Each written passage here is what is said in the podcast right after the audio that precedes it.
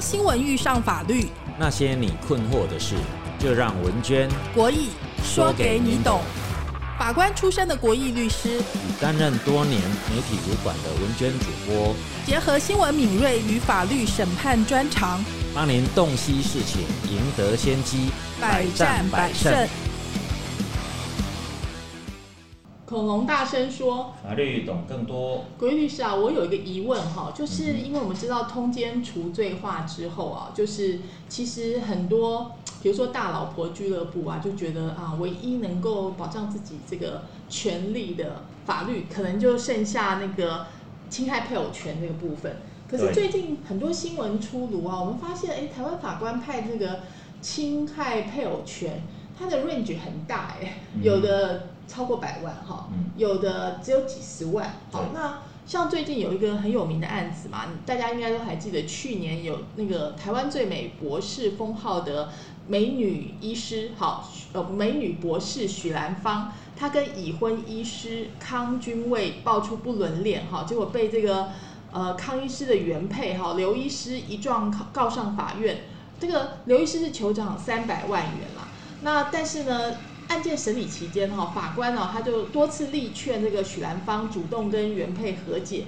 但是呢，许兰芳都拒绝了，而且他一直坚称，哈，他没有跟这个人夫发生关系，而且呢，他最后呢，就是自行出庭辩辩称，哈，他的形象因此案受影响，还说他的户头只有七千元，哈，但是法官都没有采信他的说法啦。最后呢，就是。呃，宣判哈，法官判许应该要赔偿五十万元，但是这个案子是可以上诉的。所以，诶，我觉得这个问题就是为什么诶这个案子感觉很大？因为呃，之前我们也看到一些名人的案子，好像这个侵害配偶权都有呃和解啦，或者判都有百万元以上，为什么这个法官只有判五十万？嗯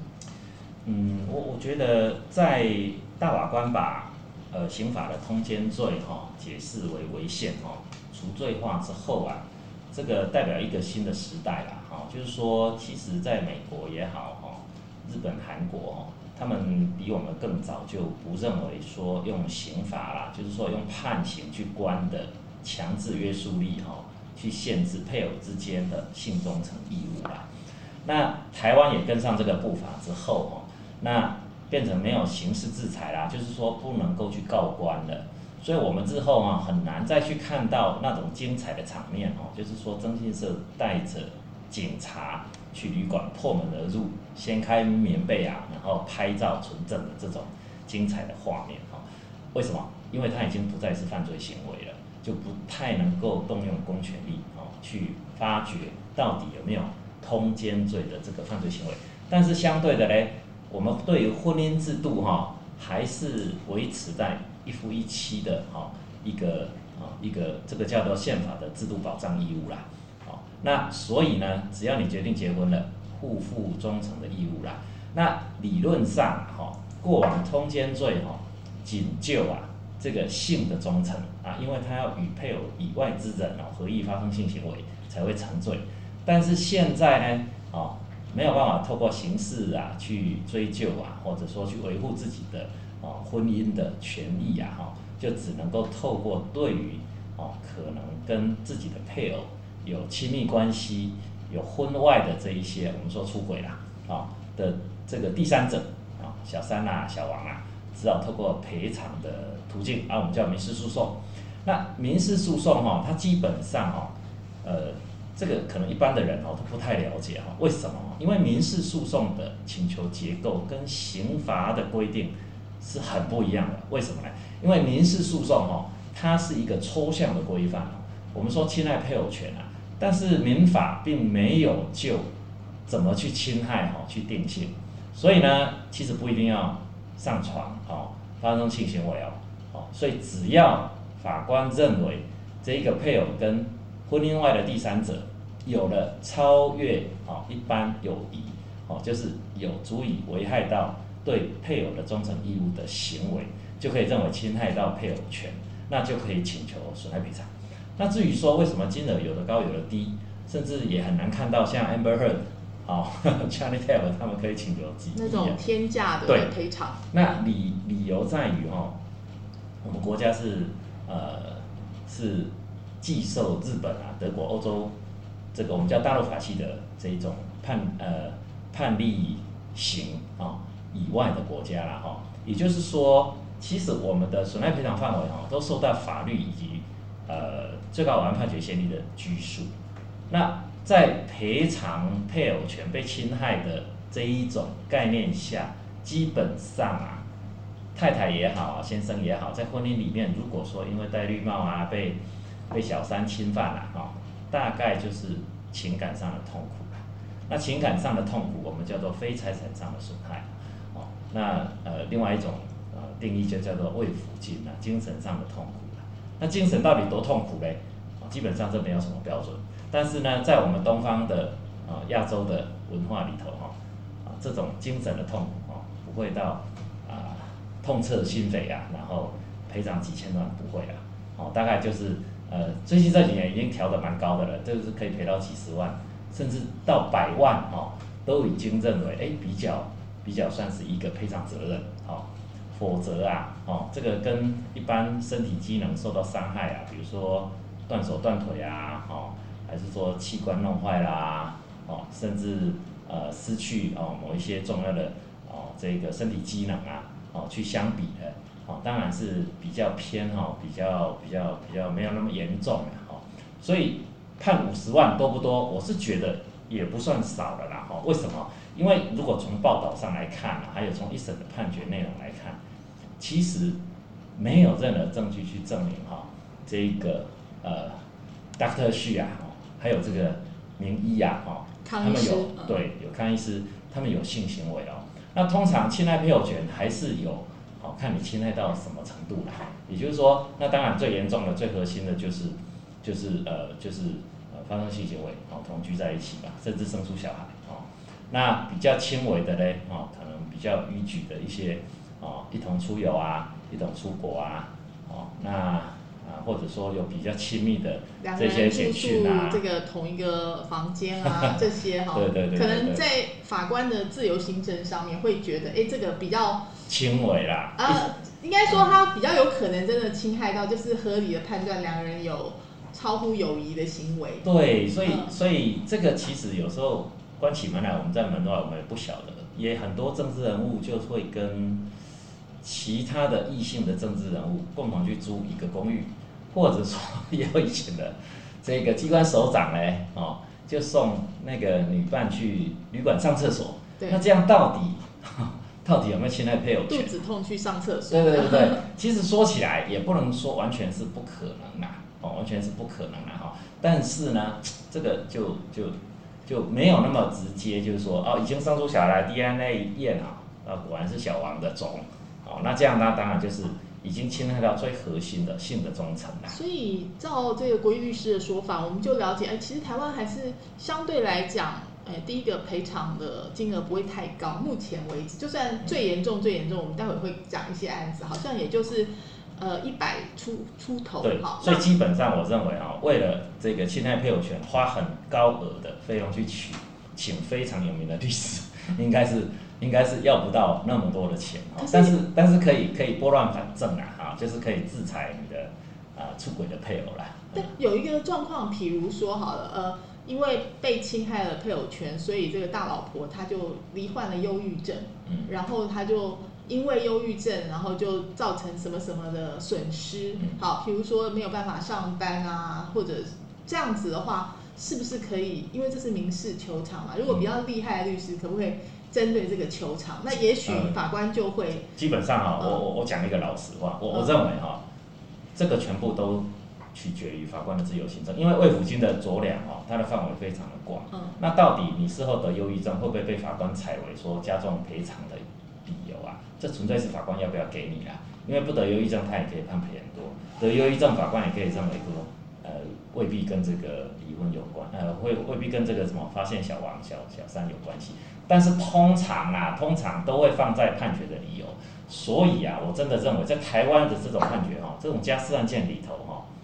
其实侵害配偶权也好啦，或者说离婚哈，因为有婚外关系的离婚诉讼里头，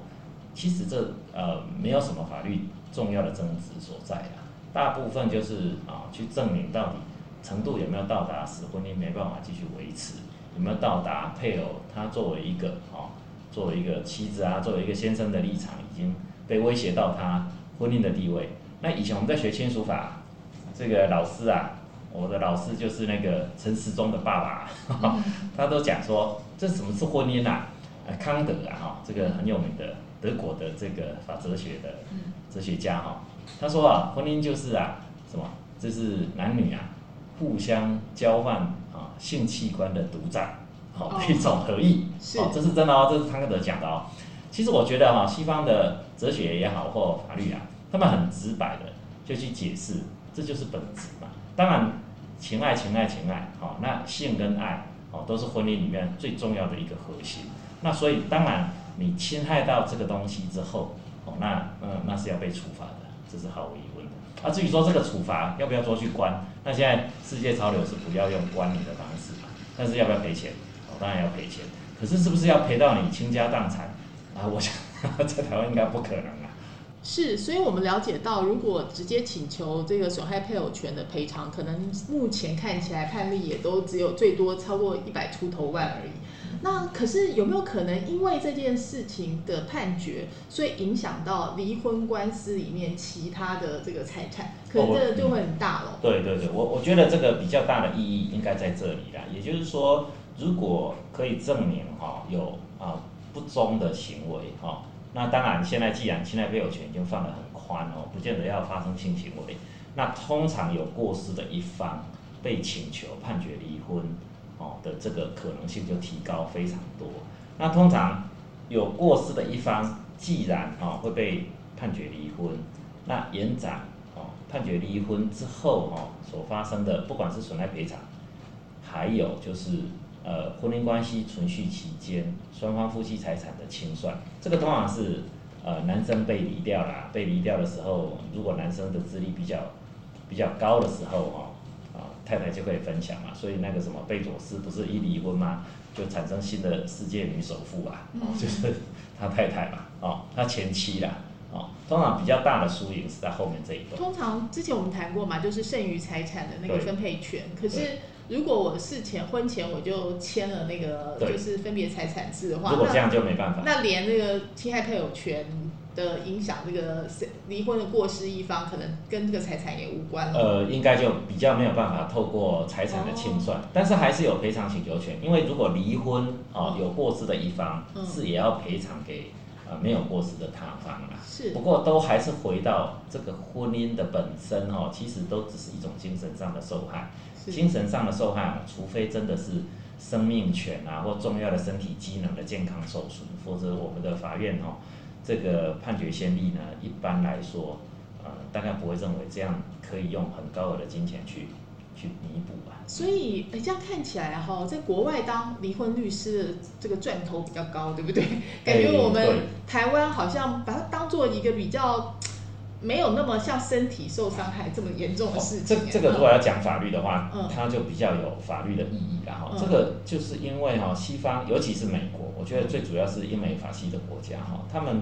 都是陪审审判，嗯，而且他们的判决哈，对于尤其像他们叫 torts 嘛哈，就是说他们的侵权行为哈，并没有存在传统我们大大大陆法系国家，是包括日本、德国也都是这样认定，就是说。赔偿的目的只是要弥补你发生的损害，那不能够超过你受损害的呃范围太多。好，它有一个德国的谚语叫做“你断背啊，并不意味着是你仲裁”，也就是说你受伤了，并不代表你可以对对方哈 argue 很多的赔偿。那也就是说赔偿的范围仅限于你受损害的这一个程度为限。但是西方呢？应该是说美国啦，在美国体系的赔偿制度哈，他们就不是这样看，他们有时候会有惩罚性的概念出来，所以才会有你看哦，Amber Heard 他这样认为这个过程当中有损害那个 Johnny Depp 的名誉，所以他可以赔到这么高额的钱。那当然也涉及到双方的身份地位，还有在社会上的知名度，还有他财产可以负担的程度。但是在台湾不会这样看，台湾通常只有会。判决里面也会去交代，哦，会斟酌双方的身份地位啊，还有双方对于这个事件的过旧的程度等等。但是最后通常酌定出来的金额都是几十万。对，但是因为这种新闻，尤其如果发生在名人身上的话，就是很八卦新闻最喜欢嘛，然后又活色生香的细节，大家又很呃爱看爱偷窥嘛，所以这个通常打这官司的话，知名度就会蛮高的。可是这样算起来，好像这个赔偿的金额算起来没没有没有太大。对，不不会说很高啦，所以所以呃。花很高额的律师费，我觉得唯一的意义就是说，让这个新闻呢，可以很明确的去，呃，假设告成的话啦，就去制裁你啊，觉得对不起你的配偶啦，或者说那一种第三者啦，是，所以如果真的是一个名人的话，说不定。他觉得受伤的是他上八卦新闻这个事件本身对他的名誉受成，可是他很多代言就不会找他。对对对对，所以所以通常这种诉讼延展进去的就是侵害名誉的。你可能要找个公关专家 搭配你的律师比较重要。找好一点的媒体帮你写漂亮一点，对，所以我们拉回来讲那个许兰芳的例子，因为他事实上。还蛮有名的，对他也是公众人物嘛，他已经成为一个，就是说一个一个是一个算是一个象征吧，就是有点性解放这样子感觉哈。那说实在这件事情，如果我们从公关的角度来看的话，对他好像没有太大影响。虽然他自己叫穷啊，说户头上只剩七千，但是我们看他，哎，他节目也是接的蛮多的啊，然后也是也是看起来呃没有他说的这么穷啊。我们来说一下好了，因为。针对判决结果，这个许兰芳小姐哈，这个最美博士哈，在脸书她有发表五点声明哈，她说她尊重法律，但是坚称他跟那个康医师这个人夫没有感情纠葛，更无肢体接触哈。他自称原配提出作为照片哈证据的照片不是他本人哈，而且赖对话啊都是 TXT 文字档啊，没有讯息的原始档啊，而且还。这个称哈，这个康医师曾拨打公共电话给他，索要一千万元的和解金，这些情事，而且说已针对此事提出妨碍名誉的诉讼哦。那所以从这个角度来讲，您您觉得他妨碍名誉诉讼有可能成立吗？对，所以果然哦，就像我们刚刚讨论的，通常这样的诉讼哦，尤其涉及名人啊，接下来就会发生就是名誉侵害的攻防战。不过我觉得这个案子哈，比较有。可以稍稍可以谈的哈，就是说可能一般律师都不太能够去掌握的，就是说法官他到底怎么样去看哦，到底有没有呃侵害配偶权？也就是说，到底这样的行为存不存在？哦，我我觉得呃许兰芳的 case 哈是一个蛮有趣的典范啊。什么典范呢？大家有没有发现哦？就是说呃这样子，即使是外遇啊，不知道有没有外遇？但是先生讲的和小三讲的是不一样的哦。小三说：“哎，我从来没有跟，从来没有。”先生怎么样了？那你先生要来追我，我又不能够阻止他。哦，那其实 Doctor 旭讲的有没有可能是真的？其实也有可能是真的哦。哦，那你说女生喜欢人家来追我，就不要说喜欢了，就是哎不习惯拒绝人家的追求。我觉得这个是非常常见的。好，那当然，到底。Doctor 去讲的是不是真的？他都没有 response，他都是像死鱼一样都不理他，只是康医师穷追猛追，这没有人知道。但是有一个事情就是说，康医师完全就是，呃，就是说，就是说，当然了，就是呃尊重他的太太嘛，哈，就是说完全站在刘医师的立场，哦，就呃坦白从宽哦，就去揭露所有他跟啊 Doctor 去交往的过程，跟简讯等等的。嗯那这个就涉及一件事情，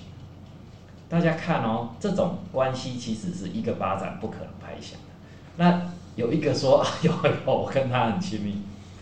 那女生说亲密是他想象的，啊，那事实上我我并没有跟他做这些行为，我也没有要介入你的婚姻。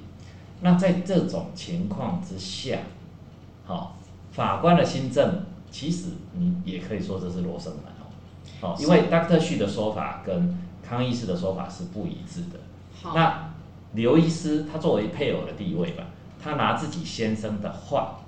去主张 Doctor 旭你介入我的婚姻，你勾引我的先生等等之类的。那为什么法官他就要听康医师的，不听 Doctor 旭的嘞？我觉得这个就是新政的风向。这个是一般律师最难去掌握的，而且他也不懂。他无法去知道法官为什么会这样想。好，我们先来看一下这案子比较细节的东西，好，至少媒体披露的部分嘛，好，因为其实媒体也去问了这个刘医师嘛，好，就是康太太嘛，好，那刘医师呢，他对媒体说呢，对方有权利用他的角度来讲述一个他自己版本的故事，哈，我觉得他们都很聪明，讲话都很漂亮，哈，然后他说，我想呢，法院的判决已经说明一切。另外，目前我还没收到许小姐刑事名誉诽谤诉讼的通知。好，也感谢媒体朋友们的关心。然后他也说呢，他还没有收到判决书，详读内容之后会再做说明。所以他也是非常四平八稳的来回应。不过呢，因为根据媒体的调查，哈，就是说这个。刘医师呢，他是在二零二零年十一月的时候，无意在这个康医师的电脑，就她老公的电脑里面，发现不少跟许兰芳的闲诗对话。哈，这闲诗对话呢，就是非常严重的，哈，就是其实就是跟这个性行为有关系的这这样的闲诗对话。哈，那这个刘医师呢，就直问丈夫嘛，这个丈夫也坦诚跟许兰芳发生不伦哦，而且呢，主动致电他切断关系。所以呢，刘医师后来就透过律师发函要求许兰芳出面道歉，但是许兰芳是不断的回避。那刘医师是在忍无可忍之下呢，才将许一状告上法院。但是刚刚就讲说，包括那些对话的截图，哈，那许兰芳说那是 T X T 啊，你没有，就是就算有那些对话，呃，也不代表他们俩真的发生了性行为，因为有可能是打嘴炮啦，对，或者 打嘴炮到底有没有侵害 T X T。，TXT 炮不是嘴炮。对，所以所以所以这个就是法官新政的神奇的地方。其实这个一般律师哈演再多戏都没有用。其实最重要应该是去掌握现在的审判轮化的走向我我觉得这个个别法官的认知会有不一样。是哦，那也许哦比较持开放态度的会对于呃没有很核心的侵害性，如果说你说呃手牵手去维格，然后或者说哦出国。消失三天两夜，这当然不能接受嘛。但是如果是对，但是如果是这一些，你说现在三四十岁甚至二三十岁这一辈的，呃，我们不要说到什么开放开放式的婚姻关系啊，像那个像那个什么呃，Will Smith 这种。但是即使啊，啊，即使现在大家啊，大大家这样强调啊不要性骚扰，但是这种啊男女之间的这种啊。你说名人之间嘛，哈，友谊的这种互动关系，到底能不能被评价做侵害的内涵？我觉得这个涉及到法官自己价值判断的空间非常的大。哇，这这感觉这这个侵害配偶权还要看你到底是抽到哪个法官，这影响我我觉得百分之百是这样，是在这一种很你说吹题吗？应该是说模糊不清的一种。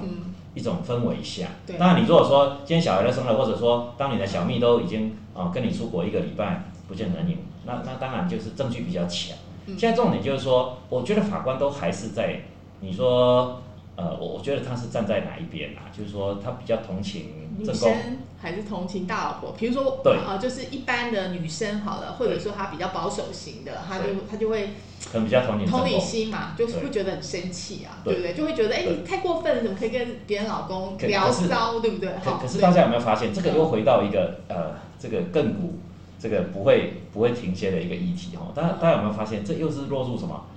女人跟女人的战争？然后然后。咎咎由自取的那一个，就是说事主嘞，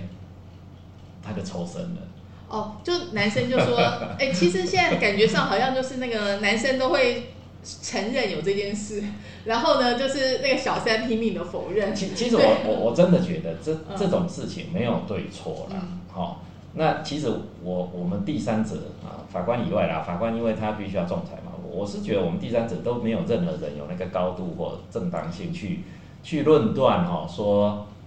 呃康医师不对，还是说大科旭有过错，或者说刘医师这样告不应该等等的。我我觉得应该都是尊重他们每一个人主观，因为痛苦的都是这三个人嘛。那只能够说爱情来了，或者说有一个很 attractive 的 issue 在那边的时候，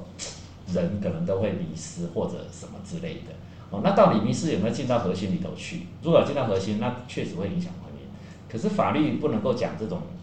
哦，这这这么感觉，这么跟着感觉走啊，法律终究会有一个判断的结论。那最后法官怎么判，其实就是法官的感觉啦。我只能够这样说。哦，那你说是不是律师就没有用？我当然不会这样讲啊，这样讲我就没有生意了。应该是说，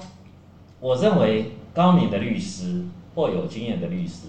他必须要随着审判的过程，哦，去掌握法官新政的脉络，然后尽量争取对自己。当事人有利的主张，那征信社还有一点点用哦，就哦，非常有用，因为那些证据，举证的一部分哦。虽然说没办法直接破门而入哈，去找那个垃圾桶里面的保险套，但是起码说照片啊这些还是有这个佐证的效果，非常可以佐证，甚至呃有些人搞不好会被觉得是被栽赃，都有可能哦，都有可能。就像今天大概去，他可能觉得，哎，其其实就我就是被追求啊，那你说女生不拒绝追求？有犯罪吗？也也不能这这样讲嘛，因为因为比较亮眼的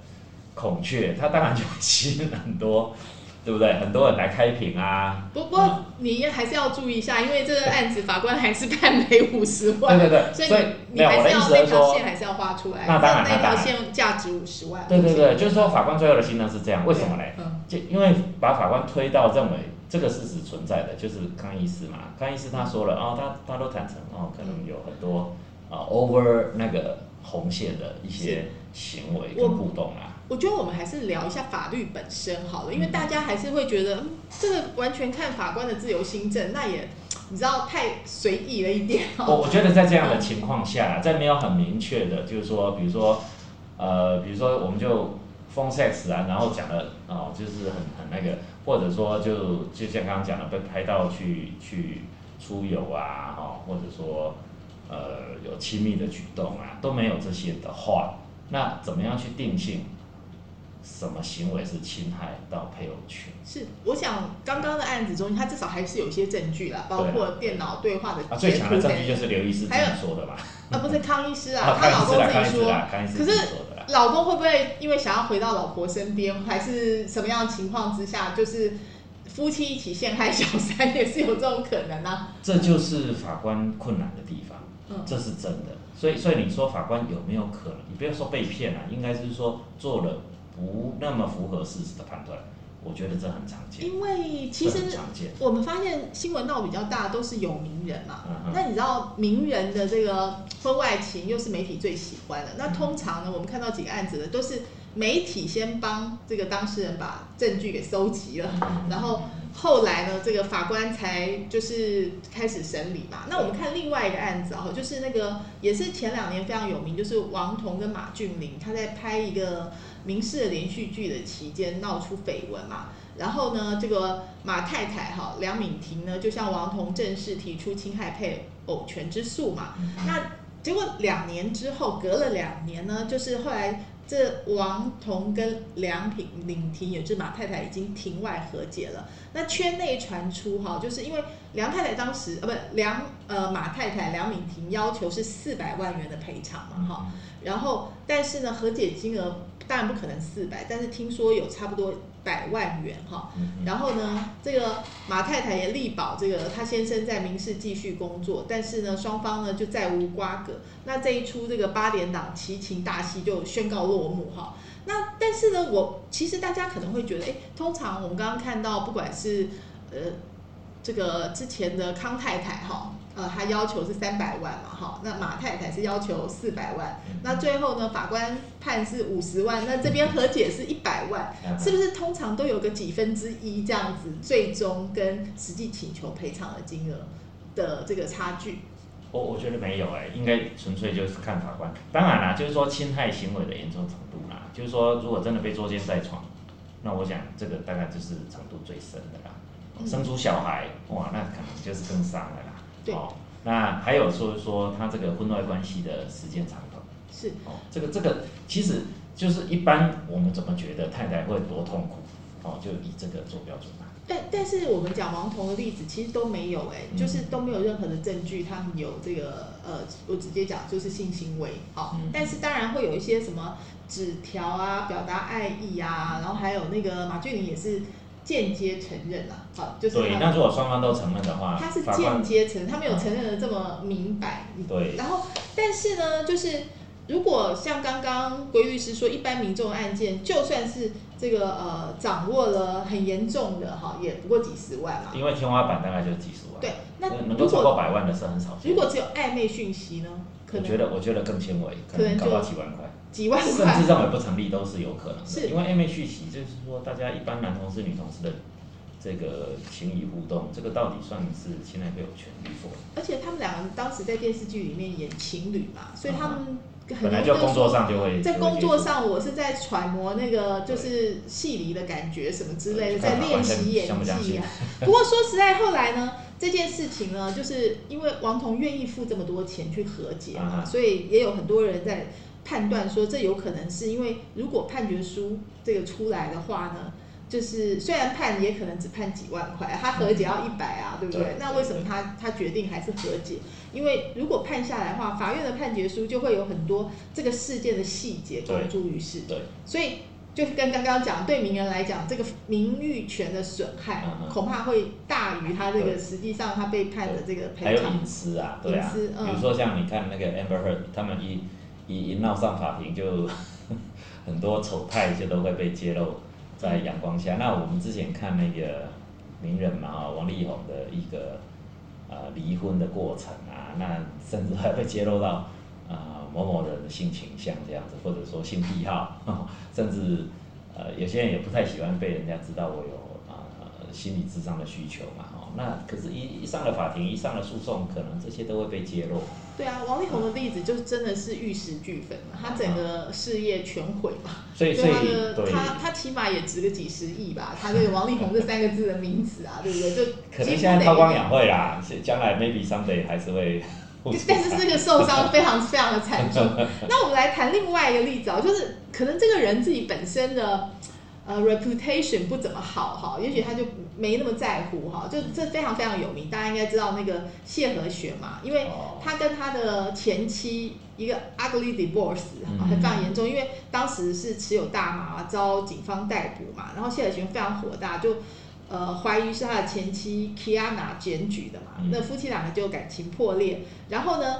事后谢和弦在没有离婚的情况之下，就直接高调。与一个女生叫莉亚放闪，哈，两个人把亲密动作影片放在网络上面呢，而且谢和弦一直称呼这个莉亚是老婆，哈，然后这个 Kiana 说，哎，我们还没离婚呢，但是那谢和弦他们已经用很难听的话在在骂他嘛，就是在骂他那个 Kiana，然后这个 Kiana 提场，呃，提告球场四百二十万，哈，然后呢，新北地方法院审理之后认为谢和弦与莉亚侵权情节重大。连带判赔偿一百二十万元，哈，那个呃上诉台湾高等法院之后，虽然废弃改判，但是两人赔偿金额仍然是一百二十万元确定，哈。然后呢，这个判决结果出呢，谢和弦直接在脸书上面抛出跟莉亚的婚纱照，就是心情完全不受影响，而且就反正他们两个就结婚了就对了，哈，而且反正。赔一百二十万就赔嘛，好，然后呢，谢和弦他反正就强调说，呃，就反正他要重新展开全新的生活。那这个莉亚呢，又公开向皮亚娜道歉说，很抱歉，我侵害了你的配偶权，我抢了你的老公，好，然后呢，他说他自己陈立还是法院认证的小三，那。文末写到：“无论如何，从今以后，谢和弦的幸福由我买单。”当然，后来我们又知道又发生了一些事情嘛。那这这已经是连续剧的前半段。但是，我们就从这个例子来看，一百二十万，因为从目前看起来已经是台湾侵害配偶权损害赔偿的顶标了哈。那法官有特别强调，呃，因为呢，真的是他们毫不避讳，然后所以这个呃。新北地院认定说，谢和弦与丽雅的行为举止确实与亲密交往的男女朋友一样，哈，逾越一般已婚人士应有正当、正常社交往来之程度，共同侵害配偶关系，让皮亚娜精神受到相当痛苦，因情节重大，衡量三人收入之后，好判谢和弦、丽雅应连带赔偿一百二十万元精神慰抚金，好。然后呢，谢与利亚上诉之后，二审高院因为利息起算日不呃不同，废弃原判决，但是仍然判谢和弦与利亚就是要赔偿 Kiana 一百二十万元，而且不得再上诉。嗯。哦，所以这个可以看得出来，这个算不算一个标准啊？比较有标准了，嗯，呃，我觉得这也没有标准，也没有标准，纯粹就是我觉得只是因为他们名人啊，就是说就是酌量到比较高的额度，但是对他们的财富或呃这个工作生财的能力来说，一百二十万就跟我们的一万两千块差不多，而且他我觉得花一百二十万买一个。婚姻、爱情、自由，这对这些人来说应该都是蛮划算的。哎，也不能说很划算啊，就是说应该是不是一个代价。以他上的媒体版面来说，这一次的宣传价值可能已经超过这个一千两百万。这个公关公司去评评估，但是就是说，所以可见啊，可见呃呃，即使啊呃，虽然现在配偶权侵害哦，还是被肯认是一种侵权行为，但是呢，他会啊多么痛苦啊。应该得到多少补偿啊？大概哈呃，在我们的判决先例，大概顶多就是这样哦。那比较麻烦的是说，其实，在民事求偿的过程当中，它民事的规范哦，它没有直接写明了什么叫做侵害配偶权。也就是说，我们民事的规范里头，并不像刑法的规定是规范的很清楚精确的，就是与配偶以外之人发生性行为，不是这样规定的。他就是因故意过失不法侵害他人之权利哦，那他人之权利这个就是配偶权啊。那到底什么行为是？那呃，首先手关也是是不是？那办公室之间传纸条是不是？那传一个赖简讯哈，秀自己的 muscle，这样是不是？我不过我觉得其实照你的说法，我倒是觉得这个谢和弦的案子蛮值得参考，因为他直接就是公开的骂他的这个前妻嘛，那当然，而且他就已经一直。当着面就是一直在说叫那个新欢老婆老婆嘛，所以这难怪法官必须要这个从重嘛，就是从这个就是说呃，小三跟先生都已经呃明目张胆，对对对，就是说承认说我们就是有你配偶以外的关系，哦，而且还还把那个对，所以情节重大是骂的要命这样子，所以所以这个对真公来说当然就是这个情何以堪嘛，哈，因为毕竟婚姻关系还在嘛。对，但是当爱情已逝啊，这个就是这样嘛，所以才说这个是自由意志嘛。这个之前不是有一个大法官的千金呐，这个在我们司法界很有名啊，在台北地院当法官哦，他之前不是做了一个判决，他说，哎，这个中间都除罪啦，所以配偶权为什么有被侵害的可能呢？所以他把一个外遇的案件呢，就判不用赔，哦，这是真的哦，这是一个。哎，自由心证可以差这么多。对对对，这个判决当然被拿来有一点觉得，哎，他可能有一点点啊，又又一个口红出现。呃，应应该是说了，我们的解读是说，他可能呃，透过法律见解呢，去凸显他对于，因为他父亲是大法官嘛，他妈妈是最高法院的法官，嗯，他他爸爸本来是法务部的，应该是政务次长吧，哦，就五大法官哈。那他妈妈也是以前我们啊这个刑事庭很有名的一个最高法院庭长啊，那他的子女也都栽培的非常的好，两个人都在我们司法界哈。那他做的这个判决呢，哇，大家都吓一跳。他感觉有点想要标新立异的感觉，就想要立下他的那个，立下他的这个一个一个 set an example 这样子，表达他的立场这样子。这个从平均正义来讲，我们叫做平均正义，就是说每一个 case 应该都得到啊雷同的呃。评价的结果，但是从这个角度来看，他当然会被批评了。但是从某个角度来说啦，哈，法官有勇气去，啊，去行说自己的心中的法的价值，这这好像也不能说他说，因为毕竟还有审级，就是他还可以上诉，哦，啊，只能够说他很有勇气。只能说那个 那个人就是被他抽到，有点非常非常可以去买乐透的。真的是真的是这样，但是他一定上诉。我觉得在我们这种判决，呃，上级审的拘束。呃，拘束力的规范体系下，哈，这个大概不容易被维持啦。通常是要从大法官解释有有有改变见解之后，才有可能去去挑战这些既有的规范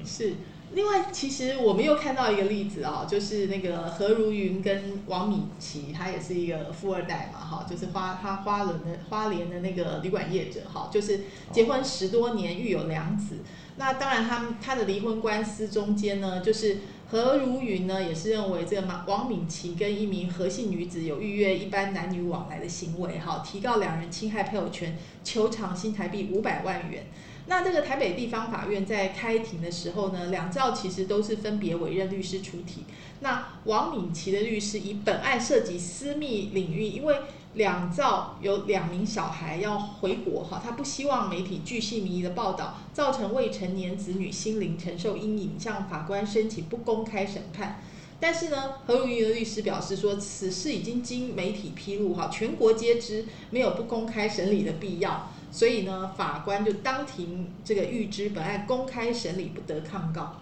哎，所以这个公开不公开也是 也是一个法官可以自由行政的事。呃，这因为因为侵害配偶权哦，被定性成是一个财产权的诉讼，因为它是请求侵权行为财产的损害赔偿嘛，慰抚金的请求就是给钱的啦。哦，那目前我们通常会有法律要求不公开审理，通常是顾及隐私权。还有一些，比如说跟性有关系的，像风化的案件啊的刑事审理，或者说像性侵害的案件，这个考虑到被害人哦，他可能有心理上的需求。那可是像这种呃有婚外关系的这种，其实严格来说这是会有隐私的问题，但是因为它就摆在我们一般财产诉讼的一般的民事法庭，所以法官就变成他可以自己决定。是不是有重要的原因不公开审理？否则原则上都应该要公开审理。是，所以我就想，哎，这个当事人哈，就是到底有什么可以保障自己权益？哈，包括不公开。另外一个就是很多当事人都会哭穷嘛，像刚刚那个呃许兰芳也是一样嘛，就是说我户头只剩七千哈哈。那这个会不会影响法官的这个就是最后的判决呢？我觉得比较不会了，因为法官我们都是职业法官哦。那其实法官当久了，跟那个医生当久了都一样，看到血都觉得那不是血，那只是工作的一部分。那只是血中红。那是工作的一部分而已哦。所以真的你要用情感去，呃，去去引诱法官同情你什么的，我我觉得这种通常不太会得逞。通常最后还是回到法官自己的价值观，还有他自己的人生经验，他会站在比较开放包容的角度，还是站在一个饥饿如仇的一个一个判断方式这样。文娟刚会这样问，是因为那个演艺圈有一个有对知名的夫妻档啊，其实已经离婚很久了，就是冯光荣跟马牛，他们其实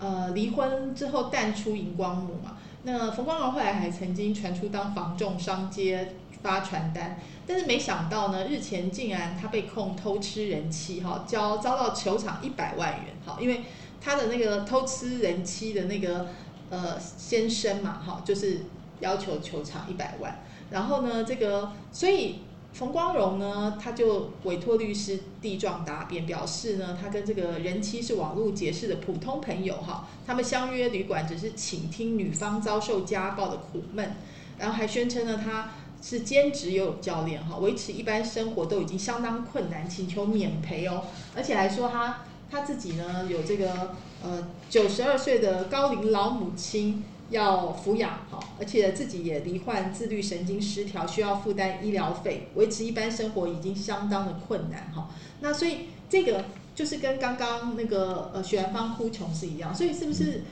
规律师你在做法官的这个期间中间，通常常常遇到这这样子，就是当事人会哭穷这样。哭穷没有用啊，但是如果说实际上你真的是经济上的弱势，比如说你的工作的类别。或者说你实际上名下的资产，哦，确实会用来衡量作为双方啊履行责任的一个标准啊。但是你临时才去说哦，把自己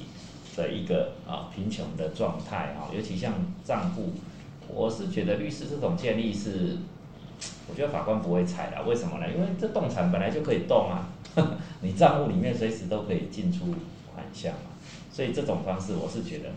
呃，想象上可能看多了那种法庭戏啦，但是基本上职业法官不太容易被这个所影响啊。所以你说在没有性行为的情况之下判赔五十万，其实我认为这已经不是轻的一个。就是许兰芳的例子对对对对，那这不是一个轻的是，那冯光荣他那个男方其实求偿的是一百万嘛，那如果以那个经验法则的话，也应该实际上也不会高。对对对。那我们再来看另外一个例子，也是很有名哈，有一个网红哈，叫做情色教主雪碧，他的本名呢叫做方奇源，他遭报怀孕生子哈，而且呢这个对象就是他公司的老板这个郭伯君哈，而且他们还直接进出月子中心哦。而且雪碧还这个接受媒体访问哈，然后呢问的时候他还说，因为我怕被泼硫酸，所以我不敢讲这样子哈。那这个郭老板的妻子呢，也是个艺人哈，叫林东东呢，就提告两人侵害配偶权，求偿百万哈。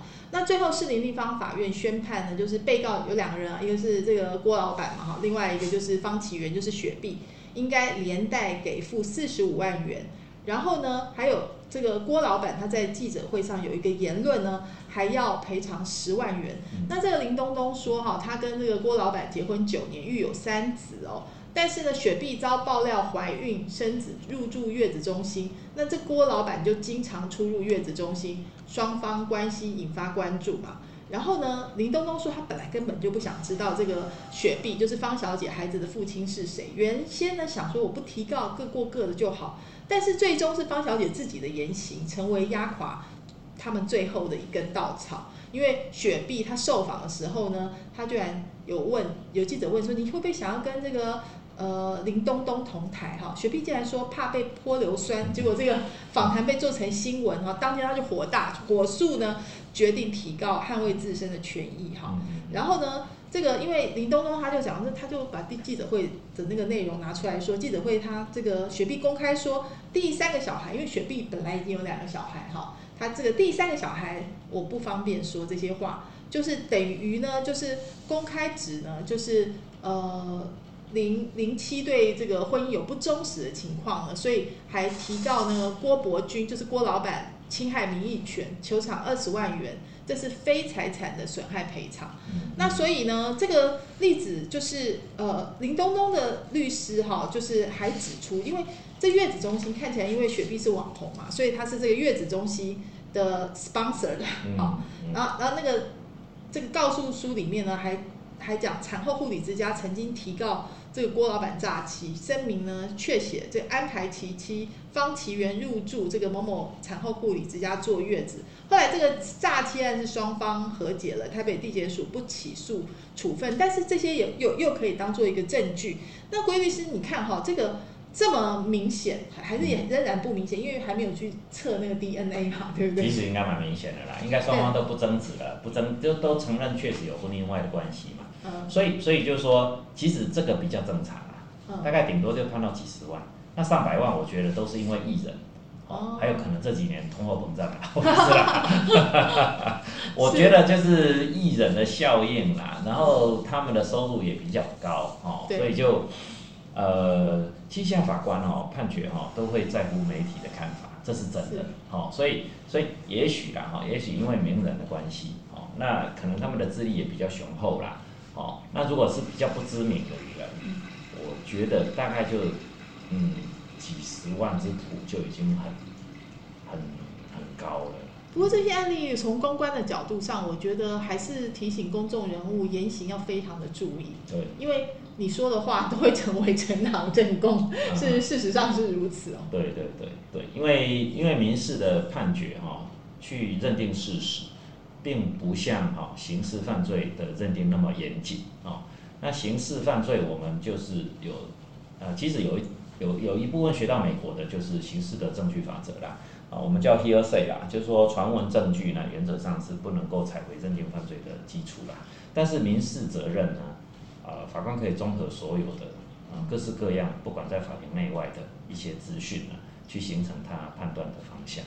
对，所以这这次的这个恐龙大声说文娟的感想就是说，哎，这个婚姻看起来呢，这个侵害配偶权呢，也是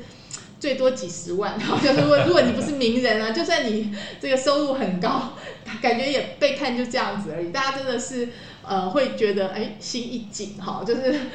可能可能是名声的受害比较大。那可是这个老公送给小三什么爱马仕铂金包啊，这个劳力士金表啊，钻戒啊，可能什么豪豪豪车啊，那个房子啊，都已经上千万，说不定了。对，这样可以求偿吗？嗯，不行。不行吗？因为赠与归赠与嘛，只要老公有这个财产的处分权嘛，他当然可以送他想送的人。就就是说，呃，这是这是没有办法的事情哇，这样子，你看中间除除罪化，这个配偶权呢，也就是几十万到最多一百出头现现在很容易告得成亲爱配偶。如果说真的有比较亲密的过过度的行为。啊，只是说哈，只是说就就会变成留下一个刀疤在那。就是刚刚那个丽亚说嘛，法院认定了小三，对对，就是这个意思。留下刀疤在那边，看本来的婚姻还有没有意义继续存续下去。好吧。那哎，那那双方如果愿意呃继续啊努力看看，那当然是很好的美好的故事啦。哈，像大科区这个故事。那如果双方因此发现啊，那可能这个什么啊，另外一条船比较 比较好的话。那也好啦，就是说解决一个，呃，结果解决两个人的这个不合适呢，也许造就另外两组比较合适的一种共同生活啦。所以婚姻制度可能，呃，随着时代的不一样哈，甚至包括法官对于法的认知和那个价值哈的判断也在也在改变当中啦。哈，那应该是说哈，对于这种情感上的。情感上的这种归属啊，哈，哎，我们可能也不是那么容易期待透过外界的，比如说像来自于法律拘束力的的这个这个勉强去维系啦，哦，最终还是来自于两个人对于啊，到底我们共同生活，对我们的共同家庭哈，有没有共识啊？是，所以我觉得这个，嗯。大老婆也好，或者这个老公也好，就要想这个现在维系婚姻呢，真的是。就像事业一样，要好好经营，并不是说哎有一个法律放在那里哈，你就可以动不动这样子很凶哈，没有用。好，今天非常谢谢国玉律师哈，我们今天从这个侵害配偶权的这个球场的实际案例呢，也发现了这个社会趋势确实是不一样了哈，法官的想法也不一样。那当然呢，如果你是名人的话呢，最好皮还是要绷紧一点哈。那如果呢你是普通人的话呢，我们还是呢。好好自己要经营自己的婚姻，经营好。好，非常谢谢听众朋友收听，我们下周同一时间空中再会了，拜拜。拜拜。